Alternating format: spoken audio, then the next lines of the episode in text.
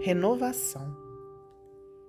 Quando o espinho buscar-te o coração e puderes dizer: Bendito sejas.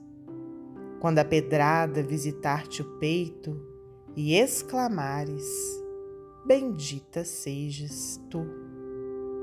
Quando a prova amargosa e redentora requisitar-te a casa ao pranto escuro e lembrares que há sombras mais terríveis que a tua em muita gente.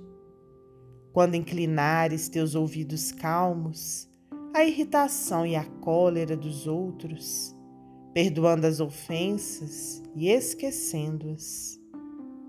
Quando a dor inspirar-te o canto excelso e doce da esperança.